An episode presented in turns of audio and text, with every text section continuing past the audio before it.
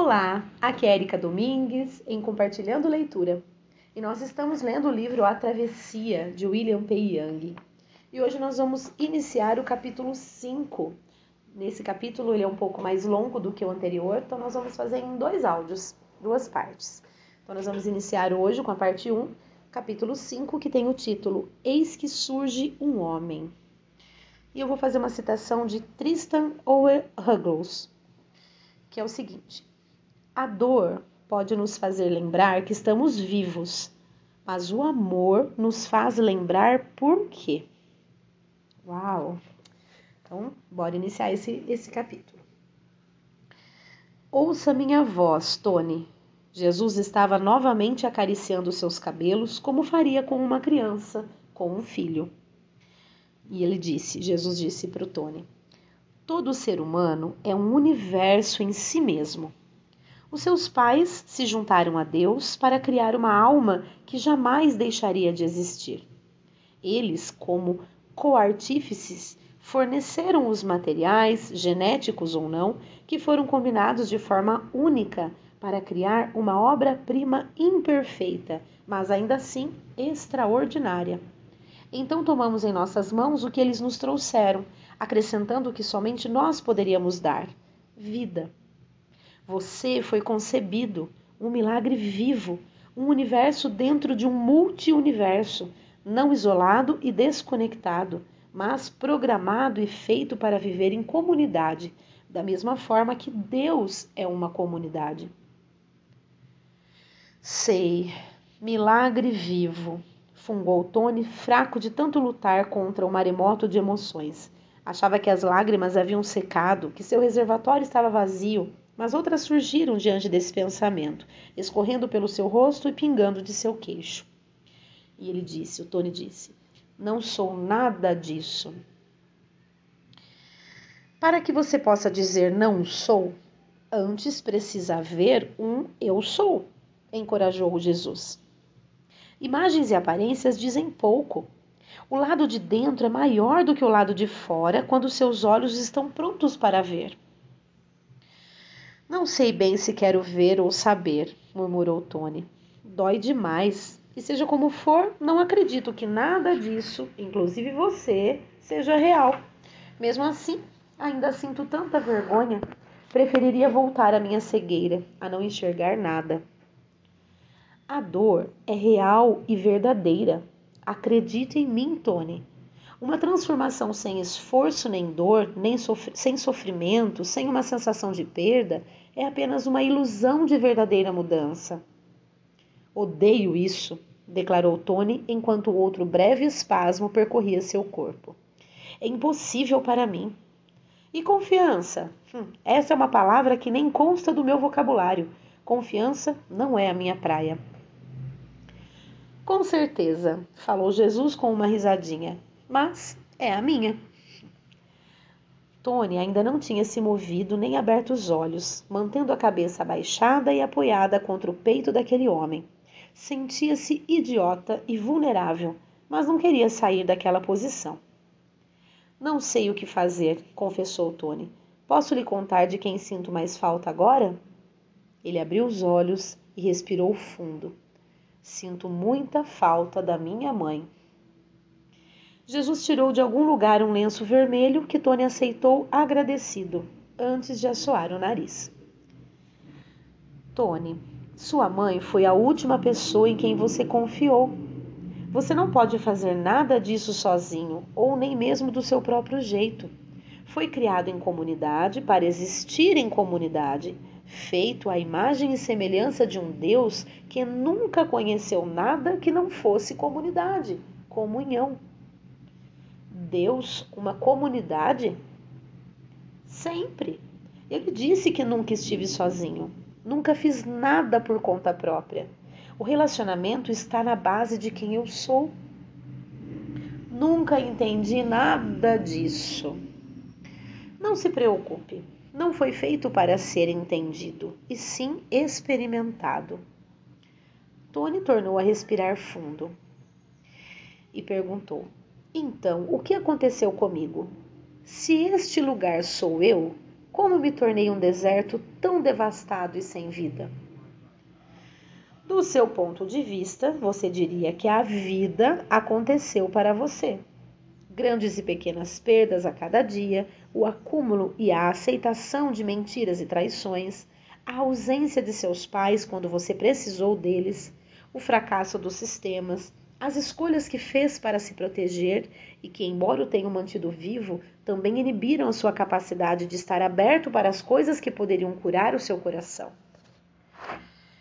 Tá, e do seu ponto de vista? Tony perguntou para Jesus. E aí Jesus respondeu: Do meu ponto de vista, não foi a vida, mas a morte. Essa não realidade para a qual você nunca foi feito foi o contrário do amor, da luz, da verdade, da liberdade, ou seja, a morte. Então eu estou morrendo? Esse é o motivo por trás de tudo isso? Jesus respondeu para ele: Filho, você vem morrendo desde o dia em que foi concebido. Embora a morte seja um mal monstruoso, os seres humanos passaram a imaginá-la como algo muito mais poderoso do que ela realmente é. Na verdade, é como se uma luz estivesse projetando as sombras da morte em proporções terríveis, gigantescas, no cenário de sua existência. E agora você estivesse com medo até dessas sombras. Não entendo. Aí Jesus continuou. Essa é uma conversa com várias camadas de profundidade, muitas das quais não atingiremos hoje. Por ora, entenda que um dos maiores motivos para você temer a morte é a sua percepção atrofiada e reduzida da vida. A imensidão e a grandiosidade da vida absorvem e erradicam a todo instante o poder e a presença da morte. Você acredita que a morte é o fim, um evento que aniquila todas as coisas que realmente importam. Portanto, ela se torna uma grande muralha, a barreira que impede de forma inevitável a alegria, o amor e o relacionamento. Você vê a morte como a palavra final, a separação definitiva. Mas a verdade é que, prosseguiu ele, a morte não passa de uma sombra dessas coisas. O que você chama de morte é de fato uma espécie de separação, mas não como você imagina. Você deixou que o medo do momento em que dará seu último suspiro definisse a sua existência. Concentrou-se apenas nele, em vez de reconhecer a onipresença da morte em tudo o que o cercava. Em suas palavras, em seu toque, em suas escolhas, tristezas, descrença, mentiras, julgamentos, rancores, preconceitos, busca pelo poder, traições, fugas, o evento chamado morte é apenas uma pequena expressão dessa presença, mas você transformou essa expressão em tudo que existe, sem perceber que está nadando no oceano da morte todos os dias da sua vida. O homem se deteve por alguns instantes e então continuou. Tony, você não foi feito para a morte, mas a morte também não foi feita para este universo. Inerente ao evento da morte, há uma promessa um batismo nesse oceano que irá salvá-lo e não afogá-lo. Os seres humanos degradaram a vida e trouxeram essa não vida para a sua existência. Então, por respeito a vocês, nós a serzimos desde o início em uma tapeçaria mais ampla.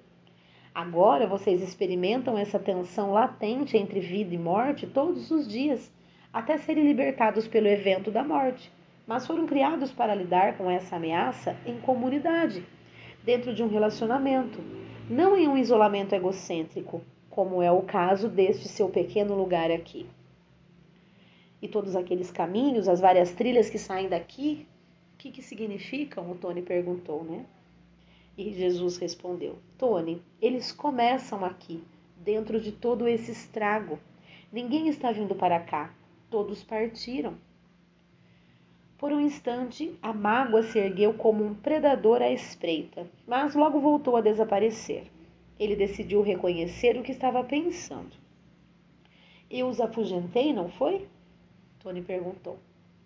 E aí Jesus respondeu: Quando você não lida com a morte, Tony, todas as pessoas do seu mundo ou se tornam um catalisador para o sofrimento ou morrem para você.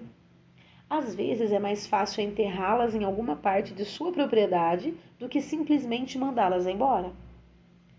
Então, a morte vence? Tony sabia o que de fato estava perguntando e se aquele homem fosse realmente quem ele dizia ser, então também saberia. E aí o homem, que é Jesus, respondeu: Às vezes parece que sim, não é mesmo? Mas não, quem ganha é a vida. A vida continua vencendo. Sou a prova concreta disso. Então você não é só um mito, uma história da carochinha? Espera mesmo que eu acredite que renasceu dos mortos? Tony queria ouvi-lo dizer isso. E aí Jesus respondeu: Ah, é preciso muito mais fé para acreditar que não renasci. Que fui espancado até ficar irreconhecível, pregado à cruz, que tive o coração perfurado por uma lança, fui enterrado em uma tumba e ainda assim de tal de, de alguma forma ressuscitei, me livrei da mortalha, removi uma pedra de uma tonelada, derrotei a guarda de elite do templo e comecei um movimento que supostamente tem tudo a ver com a verdade da vida e a ressurreição. Será que tudo isso se baseia numa mentira? Tony olhou para aquele homem cujas palavras pareciam compor uma moldura de humor e triunfo, apesar da imagem no quadro revelar um sofrimento profundo. Isso é só uma história, exclamou Tony. Uma história para fazer a gente se sentir melhor ou se iludir, achando que a vida tem algum sentido ou propósito.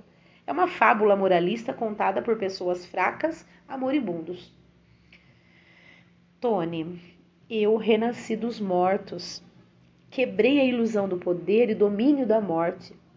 O amor do Pai do céu e o poder do Espírito Santo trouxeram-me de volta à vida e demonstraram que qualquer ideologia de separação seria para sempre insuficiente. Você sabe que eu não acredito em nada disso, não sabe? Bom dia. Bom dia. Retrucou Tony irritado. Ainda nem acredito que você exista. Não sei o que deu em mim.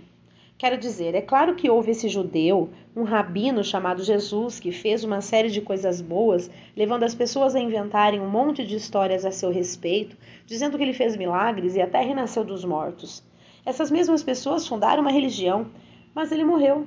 Como qualquer outra pessoa, ele morreu. E como a morte é definitiva, você não pode existir. Você é apenas a voz da minha mãe ecoando em alguma parte do meu subconsciente. Nossa, você quase me convenceu, disse Jesus com um sorriso zombeteiro. Neste momento, Tony, neste momento, Tony, você está passando pelo que costumam chamar de uma crise de fé. Geralmente isso acontece no momento do evento que se chama morte física. Mas, já que nunca existiram fórmulas que governassem os relacionamentos, e como você ainda não está morto, deve estar acontecendo alguma coisa especial e misteriosa. Tony ficou surpreso. Está me dizendo que não sabe por que eu estou aqui? Não. Papai ainda não compartilhou comigo essa parte do seu desígnio. O homem se inclinou para a frente como se fosse contar um segredo e disse: Ele sabe que eu gosto de surpresas. Espere um instante. Achei que você devia ser Deus. Não, eu não devia ser Deus. Eu sou Deus. Então, como não sabe por que eu estou aqui? Como eu disse, porque meu pai não me contou. Mas se você é Deus, não sabe de tudo? Sim, eu sei. Mas acabou de dizer que não sabia. Tony, interrompeu Jesus, você não pensa em termos de relacionamento. Vê tudo através da lógica de uma independência isolada. Algumas respostas às suas perguntas irão deixá-lo completamente perplexo e não farão o menor sentido porque você não tem uma estrutura de referências que permita assimilá-las. Tony balançou a cabeça, concordando, absolutamente perplexo. E Jesus continuou: Parte do milagre de que sou, parte do milagre de que eu, sem nunca deixar de ser Deus, tenha me unido à raça humana, está no fato de eu não ter sido um mero ator que entrou para o elenco de uma peça mas de ter me tornado totalmente humano, de forma real e eterna. Nunca deixei de ser plenamente Deus, plenamente o Criador. É verdade agora e tem sido desde o início dos tempos que todo o universo existe dentro de mim e que eu mantenho sua unidade, sustentando-o, mesmo agora, neste exato momento. o que inclui você, bem como todas as coisas já criadas. A morte jamais poderia dizer isso. Ela não é capaz de unificar nada. Tony balançava a cabeça, tentando entender tudo aquilo, apesar de no íntimo continuar resistindo. Assim, Jesus prosseguiu. De fato, eu poderia recorrer ao meu conhecimento como Deus para saber por que você está aqui, mas tenho um relacionamento com meu Pai e ele não me contou nada. Então confio que ele me dirá o motivo se for importante para mim conhecê-lo.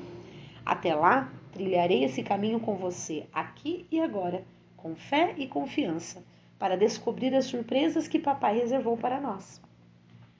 Você está fundindo as minhas ideias, exclamou Tony, erguendo as mãos e sacudindo a cabeça. Estou muito confuso. Essa era a resposta mais simples que eu poderia lhe dar, disse Jesus com uma risadinha.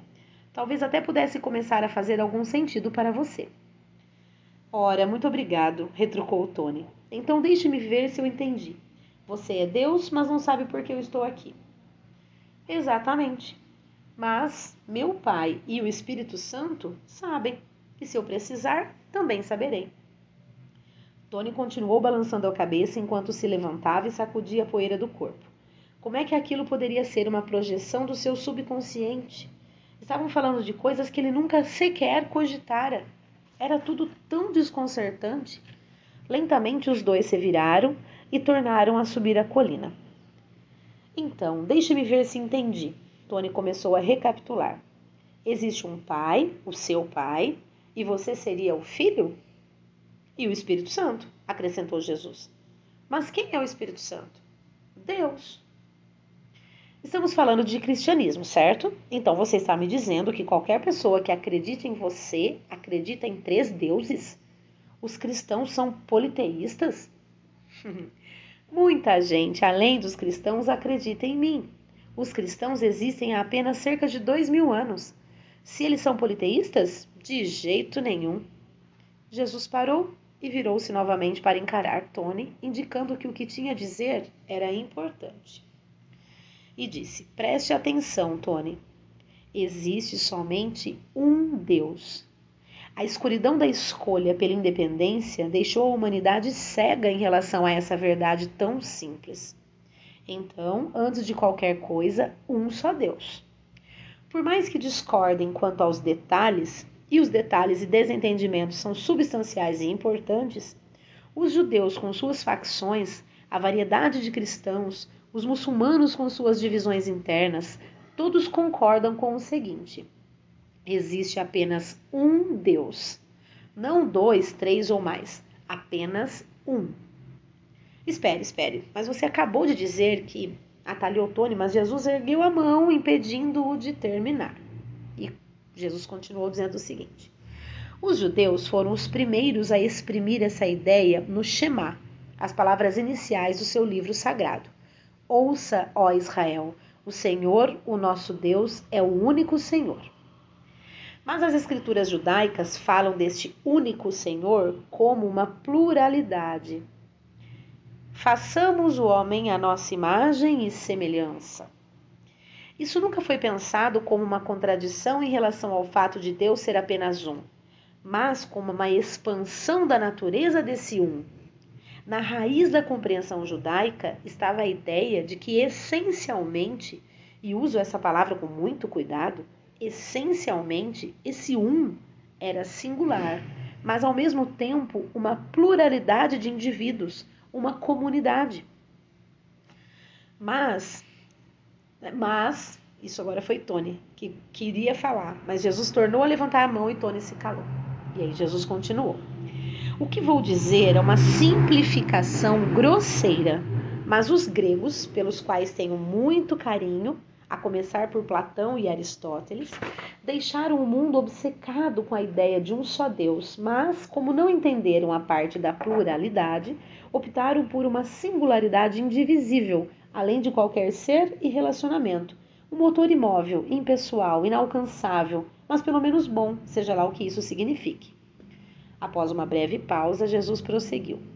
E eis que surge de forma alguma contradizendo o Shema, mas expandindo-o. Declarei da forma mais simples possível. O Pai e eu somos um e bons. O que é, em essência, uma declaração de relacionamento. Como você deve ter percebido, isso resolveu tudo. E finalmente os religiosos chegaram a um consenso quanto às suas ideologias e doutrinas. Todos se entenderam e viveram felizes para sempre.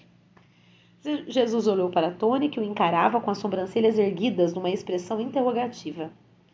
Estou sendo irônico, Tony. Ele sorriu. Os dois se viraram novamente e continuaram a caminhar. Voltando à minha história, prosseguiu Jesus. Durante as primeiras centenas de anos depois da minha encarnação, muitos, como Irineu e Atanásio, entenderam. Eles viram que Deus em si é um relacionamento. Três pessoas diferentes mas tão maravilhosamente próximas a ponto de serem uma unidade. Unidade, Tony, é diferente de um, que é isolado e independente. A diferença é o relacionamento. Essa é a diferença. Relacionamento. Três pessoas unidas, porém distintas. Jesus fez uma pausa. Tony balançou a cabeça, tentando entender o sentido daquelas palavras. Não se lembrava de ter tido alguma vez uma conversa como essa, e isso o incomodava. Estava intrigado, mas não sabia por quê.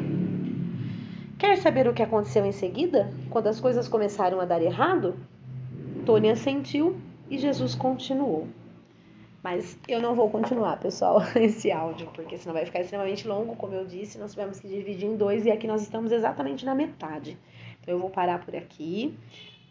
No próximo áudio eu releio essas últimas palavras para que não perca o entendimento e a gente dê continuidade. Mas por hora eu vou parar, espero que vocês estejam assimilando, degustando todas essas, todas essas palavras, todo, todo esse conhecimento que o autor está nos trazendo. Né?